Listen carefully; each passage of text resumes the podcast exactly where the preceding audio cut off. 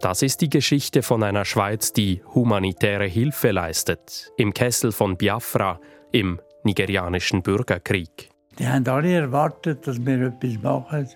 Es war mehr die Frage, welche muss man sofort operieren und wo kann man warten. Wenn viele gekommen sind, haben wir die operieren, wo man eine gute Chance hat, dass sie überleben.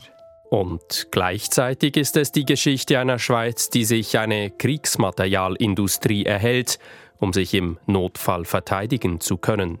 Eine Industrie aber, die sich nicht immer an die Regeln hält. Ich habe nun heute aus sicherer Quelle Informationen erhalten, die eindeutig auf einen krassen Verstoß gegen die schweizerischen Ausfuhrbestimmungen durch die Firma Bürle und Co. hindeuten. Diese Zeitblende erzählt vom Moment, als die beiden Ansprüche humanitäre Hilfe und Kriegsmaterialproduktion im Himmel über Afrika fatal aufeinanderprallen. Die erste Besprechung mit den Piloten haben die Piloten gesagt, wir werden beschossen mit Munition von Bürle. Wir wissen, wie hoch die schießen. Schweizer Waffen zielen auf Schweizer Hilfe. Schriftsteller Friedrich Dürrenmatt veranlasste das zur Feststellung, die Schweiz liefert Waffen, und das Rote Kreuz als Apotheke hinterher. Diese Zeitblende erzählt deshalb von einem nationalen Widerspruch, vom größten Skandal in der Geschichte der Schweizer Waffenausfuhrpolitik. Und sie erzählt von einem der ersten und blutigsten Konflikte im postkolonialen Afrika. Über zwei Millionen Menschen wurden darin getötet. Man setzte bei der Versorgung an, man versuchte eine, eigentlich eine Hungersnot als Kriegsmittel einzusetzen. Die Bilder aus Biafra, die Kinder mit aufgeblähten Bäuchen, sie prägen bis heute die westliche Wahrnehmung eines ganzen Kontinents. Wir schauen zurück mit dem Historiker Dominik Matter und mit dem Schaffhauser Arzt Nuot Ganzoni, der sich 1969 für das Rote Kreuz nach Biafra einfliegen ließ. Ich habe also keine Ahnung, wo die Tätigkeit sich wird abspielen Keine Ahnung. Und das hat mir niemand können richtig aus, Auskunft geben Ich bin eigentlich runtergefahren, einfach mit dieser Spannung. Zwei Arten von Spannung. Wo schafft man? Und zweitens, ob ich das wirklich kann. Für die Zeitblende schaut der heute 92-Jährige noch einmal zurück auf die Schweiz im Biafra-Krieg. Mein Name ist ist Matthias Strasser.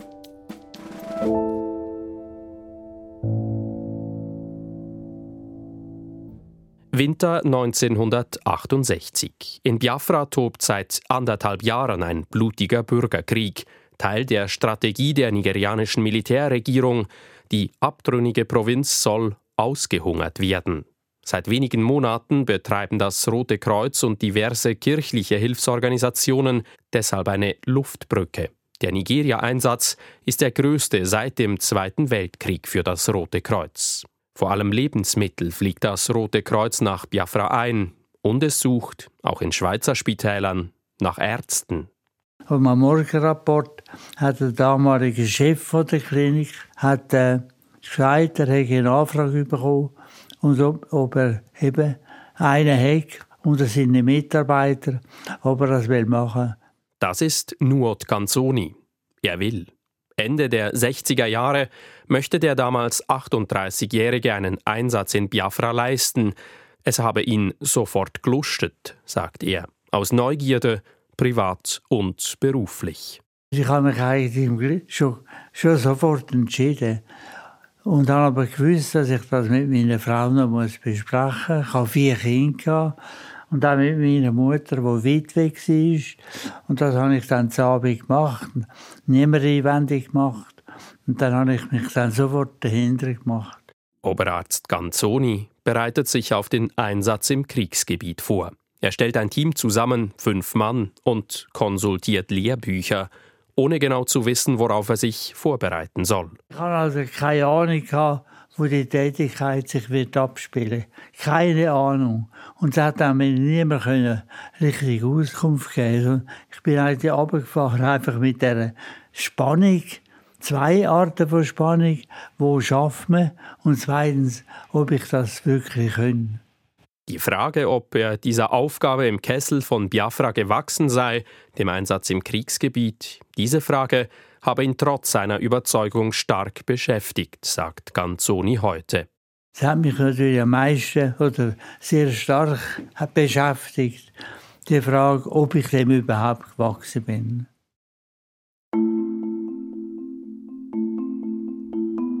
Rückblende. Das Ende der 1960er Jahre ist im Südosten von Nigeria geprägt von Massakern an der christlich geprägten Ibo-Bevölkerung. Nach einem Putsch in Lagos kommt es zu Massakern an den Ibo und die Region Biafra erklärt sich Ende Mai 1967 für unabhängig. Nun fliehen Ibo aus ganz Nigeria nach Biafra. Die Militärregierung in Lagos will die Unabhängigkeit auch deshalb nicht akzeptieren, weil im Niger-Delta kurz zuvor Öl entdeckt wurde. Der Militäreinsatz, die Rede ist von einer Polizeiaktion, wird rasch zum blutigen Bürgerkrieg. Ein Krieg, unter dem vor allem die Zivilbevölkerung schrecklich leidet. Das sagt Dominik Matta. Ich würde sagen, das war vor allem das neue Element an diesem Konflikt, dass es ein, ein militärischer Konflikt war, der aber auch sich gegen die Zivilbevölkerung richtete und deshalb diese humanitäre Komponente viel stärker zum Tragen kam. Matta ist promovierter Historiker und arbeitet bei der Forschungsstelle Diplomatische Dokumente der Schweiz, DODIS. Er hat sich unter anderem mit der Schweizer Außenpolitik im nigerianischen Bürgerkrieg befasst. Die schnelle Polizeiaktion, die Festsetzung der Anführer in Biafra, die schlägt fehl. Und jetzt muss man das sich so vorstellen, dass die Bundesarmee ab dem Zeitpunkt, wo die Unabhängigkeit erklärt wurde, eigentlich versuchte, dieses Gebiet so klein wie möglich zu halten. Das heißt, die Armee hat zuallererst versucht, den Meereszugang der Region zu kappen, um, wenn möglich, diese Region eigentlich wieder ökonomisch zu isolieren. Das gelingt. Biafra ist umzingelt und nur noch aus der Luft zu erreichen. Die Strategie der nigerianischen Armee, Biafra soll ausgehungert werden. Dominik Matta sagt, Soweit ich das beurteilen kann, war das tatsächlich ein gezielter Angriff, um den Widerstand in der Bevölkerung zu verkleinern, um diesen Widerstand zu brechen. Für nigerianische Militärs ist der Hunger eine legitime Waffe im Krieg, wie sie zu Protokoll geben. Ein General erklärt, er wolle verhindern, dass auch nur ein Ibo vor der Kapitulation ein Stück zu essen kriege. Die Not in Biafra ist immens. In den zweieinhalb Kriegsjahren sterben etwa zehnmal mehr Menschen an Hunger als durch Waffen. Die Bilder der sogenannten Biafra-Babys gehen um die Welt. Kleine Menschen mit gläsernen Augen, dürren Armen und Beinen und riesigen, vom Hunger aufgeblähten Bäuchen. Die Befehlshaber in Biafra ihrerseits nutzen die Not der Bevölkerung für ihren Kampf mit Schweizer Hilfe. Die PR-Agentur Markpress mit Sitz in Genf kriegt den Auftrag, die Katastrophe zu vermitteln. Der Einsatz von Bildern von hungernden Kindern, wo man sieht, wie die Misere in, dieser, in der Bevölkerung um sich griff, das war wiederum ein Vorgehen der biafranischen Seite, dass man mit den Worten Propaganda umschreiben muss, mit einer gezielten Strategie, um die eigenen Anliegen auf der Agenda einer Weltbevölkerung oder Weltpolitik zu platzieren. Biafra, sagt Matta, sei so zum ersten Fernsehkrieg geworden. Da würde ich schon betonen, dass dieser Krieg der erste war, der wirklich global in einer Weise verfolgt werden konnte, wie es vorher nicht der Fall war. Und die mediale Strategie der biafranischen Befehlshaber geht auf. Die damals neu geschaffene Rundschau des Schweizer Fernsehens berichtet. Sechs bis sieben Millionen Menschen leben auf einem Gebiet, das kaum einem Drittel der Schweiz entspricht. Davon dürften rund die Hälfte Flüchtlinge sein. Rumpf Biafra ist vom Meer abgeschnitten. Die Schweizer Öffentlichkeit nimmt die Nachrichten gebannt auf. Den Hilfswerken fließen große Summen an Spenden zu und sie geraten unter Druck zu handeln. Die Schweizer Sympathien im Konflikt sind klar auf der Seite Biafras. Das war so die ich würde sagen, die verbreitete Wahrnehmung, die eben natürlich darauf zurückzuführen war, dass dieses Narrativ so gestreut wurde. Das neue Medium, das Fernsehen, prägt den Biafra-Krieg damit auf seine ganz eigene Weise.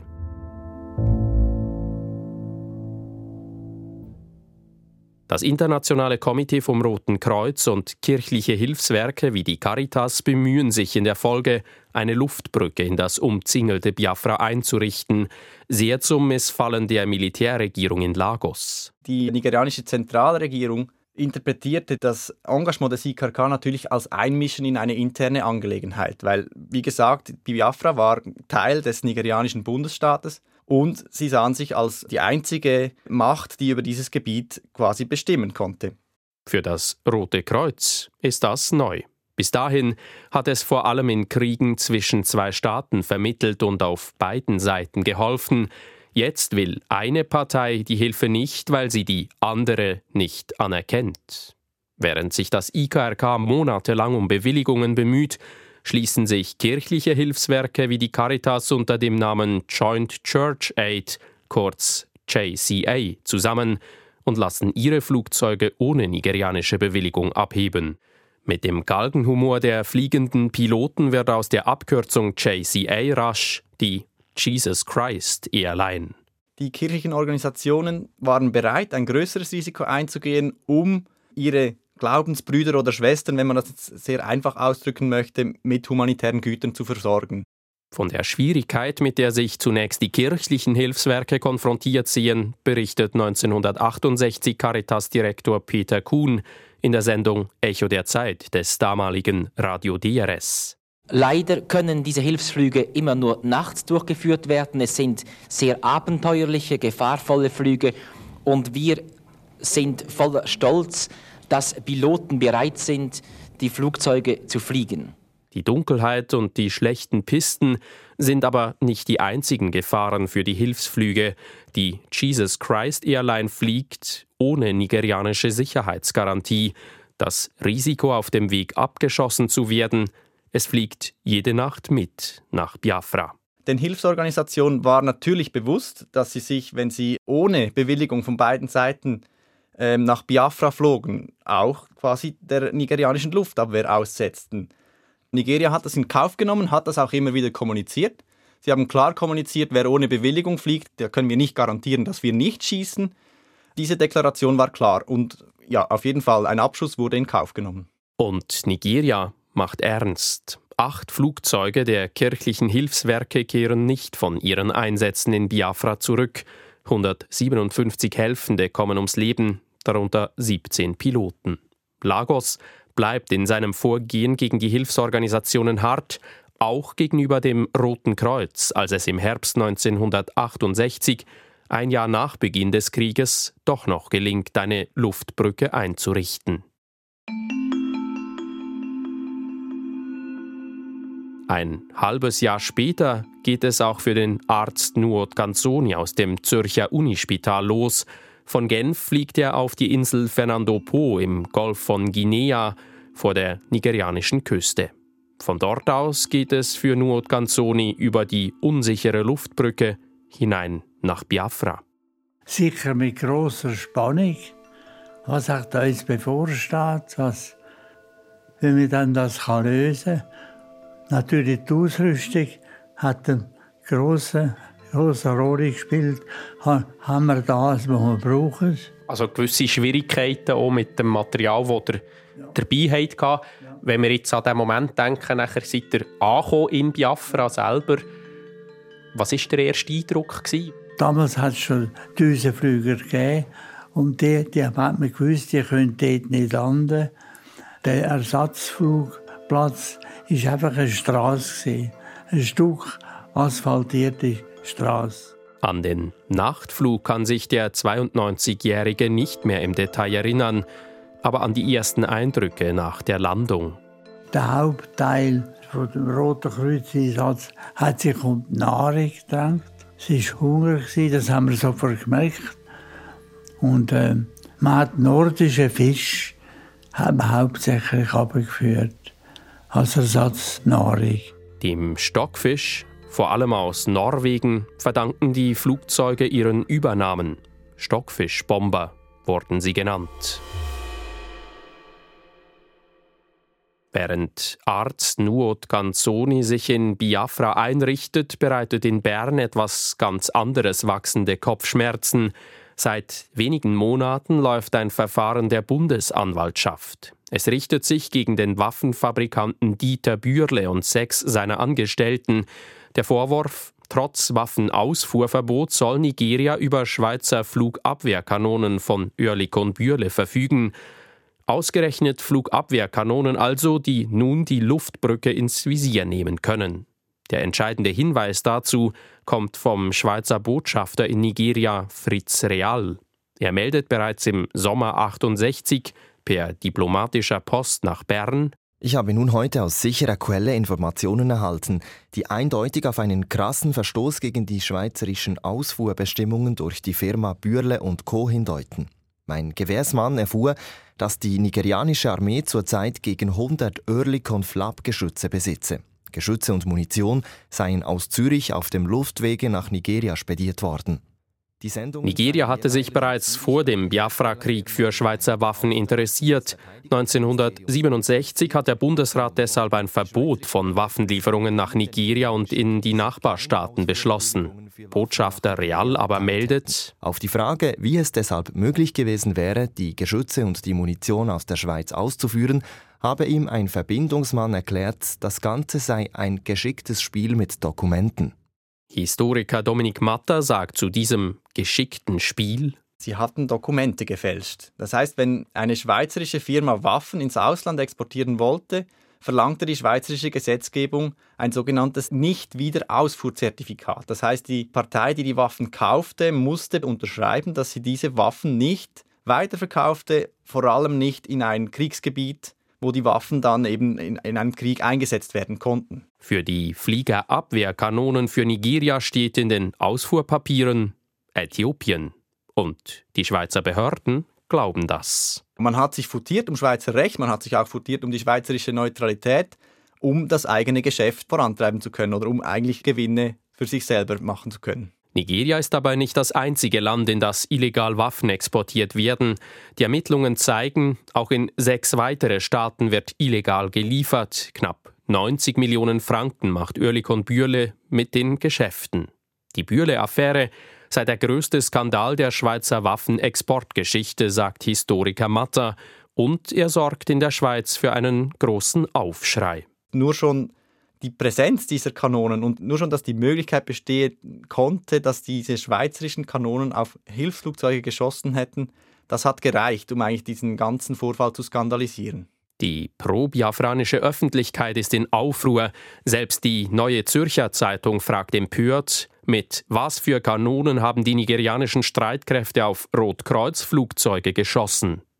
Auch der Bundesrat ist verärgert. In der Antwort auf einen Vorstoß heißt es, in einer Zeit, da sich in Nigeria ein tragischer Bürgerkrieg abspielte und das Schweizer Volk seinem Helferwillen in zahlreichen humanitären Aktionen Ausdruck gibt, stehen wir vor der Tatsache, dass ein bedeutendes schweizerisches Unternehmen sich durch illegale Waffenexporte nach diesem Land die humanitären Manifestationen des Volkes kompromittiert und dem Ansehen unseres Landes schweren Schaden zugefügt hat. Und Schriftsteller Friedrich Dürrenmatt gibt zu Protokoll, die Schweiz liefert Waffen und das Rote Kreuz als Apotheke hinterher. Es gab zu dieser Zeit dann sehr viele Karikaturen, die genau dieses paradoxe Zusammentreffen von, von Lieferungen aus der Schweiz thematisierte, also wo man auch auf einem Bild dann Kanonen im Hintergrund sieht, an einem Flugzeug mit Hilfsgütern im Vordergrund und man irgendwie sich schon die Frage stellte, wie passt das alles zusammen mit einer Außenpolitik von einem Land? Die humanitäre Schweiz, verbunden mit dem Internationalen Komitee vom Roten Kreuz und die Waffenlieferungen. Das geht nicht zusammen, findet ein Komitee um den Schweizerischen Friedensrat und reicht eine Volksinitiative ein, welche die Waffenausfuhr grundsätzlich verbieten will.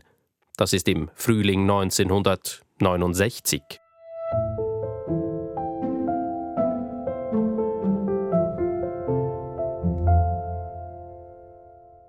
Nurt Ganzoni ist zu dieser Zeit im Rotkreuzspital von Abu im belagerten Biafra.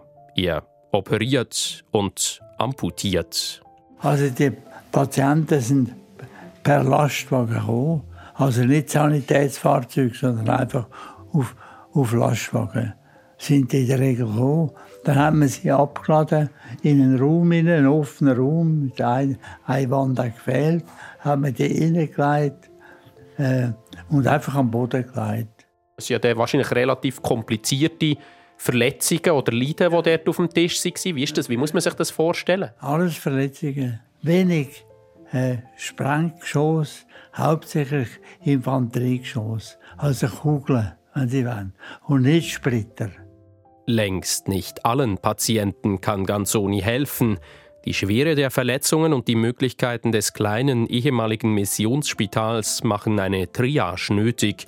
Nur Ganzoni entscheidet in Biafra über Leben und Tod. Das ist eine schwierige Frage. Indem wir natürlich, wenn viele gekommen sind, haben wir die müssen operieren, wo man eine gute Chance hat, dass sie überleben. Und immer wieder haben wir muss sagen, leider können wir den nicht operieren. Der braucht viel Zeit zum Behandeln und die Chance, dass er das dann trotzdem den Nutzen hat, die ist klein. Oder überhaupt schon über da. Dann haben wir die noch müssen zuschauen, wie sie sterben. Ich stelle mir das noch schwierig vor. Ich kenne neue Sprachkenntnis nicht, aber wahrscheinlich ist die sprachliche Verständigung mit den Patienten ja auch noch eine Herausforderung. Ja, mit, den, mit den Patienten haben wir sich nicht können. Da hat man jeder mit Zeichen geschafft. Das war nicht. Es war mehr die Frage, welche, welche muss man sofort operieren und wo kann man warten. Wie viele Leben Ganzoni gerettet hat, das könne er heute nicht mehr sagen, so der 92-Jährige rückblickend. Er und sein Team sind in Biafra auch an freien Tagen gefordert. Die Versorgung mit Blut für Transfusionen etwa muss sichergestellt werden. Das haben wir natürlich müssen beschaffen an den sogenannten freien Tag. Und dann ist man ins Land gereist mit, und mit Fisch. Und dann sind schon Menschen gekommen, vor allem Frauen, wo Fisch wollen gegen ihr Blut abtauschen. Im belagerten und ausgehungerten Biafra wurde ums Überleben verhandelt, Nahrung gegen Blutkonserve.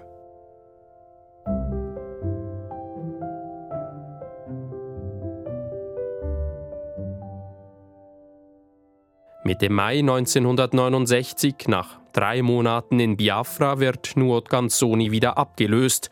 Er kann unbeschadet aus dem Kessel ausfliegen. Die Spannungen zwischen der nigerianischen Militärregierung und den Hilfsorganisationen gehen da auf ihren Höhepunkt zu. Nur zwei Wochen nach der Heimkehr von Ganzoni wird über Nigeria ein schwedisches Flugzeug abgeschossen, das im Auftrag des Roten Kreuzes unterwegs ist. Das IKRK stellt daraufhin seine Luftbrücke ein. Und auch die Kirchen erwägen wenig später einen Stopp ihrer Luftbrücke.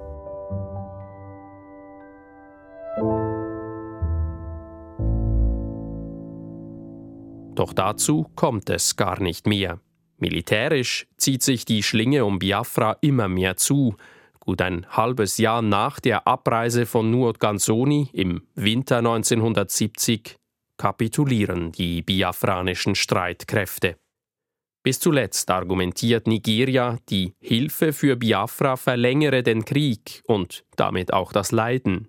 Dominik Matta sagt dazu, dieser Vorwurf ist natürlich irgendwie zynisch, weil das, das Kriegsvorhaben oder die, die, das Mittel, das die nigerianische Seite hier eingesetzt hat, also die, die Bevölkerung mit einer Hungersnot unter Druck zu setzen, ist natürlich von vornherein moralisch irgendwie schwierig oder also ist natürlich ein gefährliches Unterfangen. Und wenn man dann im Nachhinein sagt, der Krieg wurde ja nur verlängert, weil die humanitären Missionen hier Hilfe leisteten, finde ich das schon etwas zynisch, weil das Ziel dieser Organisation ist ja genau das Elend in der Bevölkerung, bei der Zivilbevölkerung zu lindern. Und jetzt sozusagen zu sagen, der Krieg hätte weniger lang gedauert, wenn die Menschen in Biafra schneller verhungert wären, ja, ist dann irgendwie wirklich äh, finde ich ein zynisches Argument. 2,2 Millionen Menschen sterben am Ende in dem Konflikt, mindestens. Zwei Millionen an den Folgen von Hunger und Mangelernährung. Der Kampf um die Unabhängigkeit geht am Ende verloren. Und der Propagandakrieg? Die Auseinandersetzung auf den Bildschirmen in den Schweizer Wohnzimmern? Aber ich denke, auf diesem Feld war Biafra der nigerianischen Seite lange Zeit überlegen. Man kann dazu natürlich jetzt auch sagen, dass sie die einfachere Position hatten. Eine Opferperspektive ist immer etwas einfacher zu vermitteln. Ähm, sie hatten dann wirklich auch die passenden Bilder und die passende Situation. Also es spielte der biafranischen Seite hier natürlich dann in die Hände, dass Nigeria eine sehr aggressive Form der Kriegsführung wählte, also die Zivilbevölkerung unter Druck setzen wollte. Von daher kann man sicher für eine längere Zeit schon sagen, dass Biafra auf dieser Schiene, auf der Propagandaschiene, erfolgreicher war als die nigerianische Seite. Das Bild vom Hunger in Biafra, von den Biafra-Babys, es wird zum Symbol für das Elend eines ganzen Kontinents, zu einem Bild, das sich tief in die kollektive westliche Wahrnehmung einbrennt. Die Agentur Markpress in Genf aber, die für die Verbreitung dieser Bilder entscheidend war und sich stark auf diese Aufträge konzentrierte, geht zusammen mit Biafra unter. Der Krieg beeinflusst auch die Zukunft der humanitären Hilfe, gerade weil das IKRK mit seiner neutralen, auf Zustimmung beider Kriegsparteien beruhenden Arbeitsweise in einem asymmetrischen Bürgerkrieg an seine Grenzen kam. Zwei Ärzte, die in Biafra im Einsatz sind, gründen später ein Hilfswerk mit der Idee, dass Ärzte helfen sollen, aber auch kritisieren dürfen. Neutralität bezeichnen sie explizit als Schwäche. Médecins Sans Frontières ist heute eine der größten unabhängigen Organisationen für medizinische Hilfe in Krisengebieten. Und aus der spontan von Studenten gegründeten Aktion Biafra Hilfe in Deutschland wird die bis heute aktive Gesellschaft für bedrohte Völker. Und in der Schweiz? Auch das Internationale Komitee vom Roten Kreuz mit Sitz in Genf reformiert sich infolge des Biafra-Kriegs. Es wird multinationaler und unabhängiger von der Schweizer Außenpolitik. Zunächst vor allem juristisch wird auch der Skandal um die Waffenlieferungen von Oerlik und Bürle aufgearbeitet. Für August Lind, den Schweizer Leiter der IKRK-Mission in Nigeria, ist klar, dass mit den Schweizer Kanonen auch auf die Schweizer Hilfe geschossen wurde. Die erste Besprechung mit den Piloten haben die Piloten gesagt, wir werden beschossen mit Munition von Bürle. Wir wissen, wie hoch die schießt. Das sagte Lind in einem Interview kurz vor seinem Tod 1999. Historiker Dominik Matter sagt, die juristische Aufarbeitung sei relativ einfach gewesen. Ja, das Gute daran war natürlich, dass man das eigentlich, dass man die Schuld ja quasi an Bürle abschieben konnte. Man, das, ähm, das Delikt war relativ schnell eigentlich geklärt. Bürle hat diese Zertifikate gefälscht und die Bundesverwaltung getäuscht. Das heißt, man hat dann auch versucht, jetzt davon abzulenken, ob jetzt vielleicht die Behörden einfach besser hätten nachschauen müssen oder ob diese Praxis überhaupt jetzt geeignet war, um, um Exporte zu verhindern. Man konnte die Schuld relativ einfach beiseite schieben. Das Bundesgericht verurteilt Bürle und drei Angestellte zu bedingten Gefängnisstrafen und einer Buße. Der Bundesrat entzieht Dieter Bürle zudem das Recht, Kriegsmaterial zu produzieren und überträgt es stattdessen auf seine Firma. Die Presse zeigt einen lachenden Dieter Bürle vor dem Bundesgericht nach der Urteilsverkündung. Juristisch ist die Sache damit vom Tisch. Politisch aber verpasst das Stimmvolk Bundesrat und Parlament noch einen Denkzettel. Die Volksinitiative für das Waffenausfuhrverbot, lanciert vom Schweizerischen Friedensrat nach Bekanntwerden der illegalen Waffenausfuhren, diese Volksinitiative kommt 1972 vors Volk. Das Ständemeer verpasst sie zwar deutlich, aber im Volk unterliegen die Initianten nur ganz knapp mit 49,7 Prozent Ja-Stimmenanteil.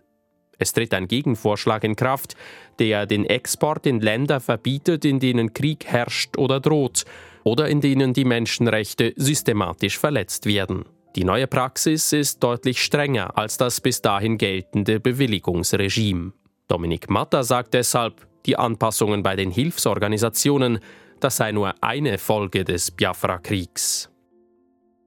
Zum anderen gab es halt dann schon auch der Versuch, diese, dieses Paradox zwischen wir leisten humanitäre Hilfe, aber wir exportieren auch Waffen irgendwie ein bisschen anzugehen.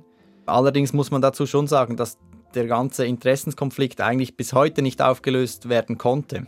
Bis heute ringt die Schweiz um ihre Kriegsmaterialausfuhr, jüngst etwa in der Frage der indirekten Unterstützung für die Ukraine oder wenn es um Exporte in Länder wie Saudi-Arabien geht, das Krieg für den Jemen.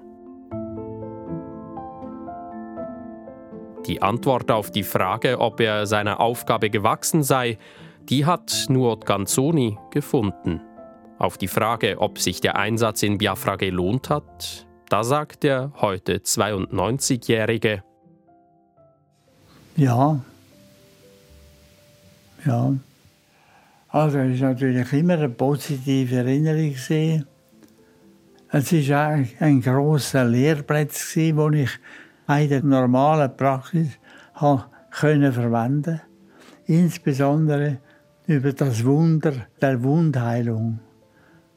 Was für eine Kraft der Körper, der Mensch, der Körper oder alle Körper in der Natur, was für ein unglaubliches Geheimnis hinter dem steckt. An seinem Entscheid in Biafra zu helfen, habe er nie gezweifelt.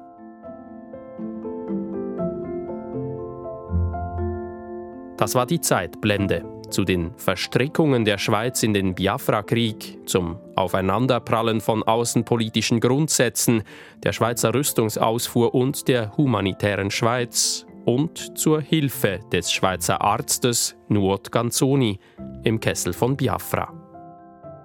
Mein Name ist Matthias Strasser.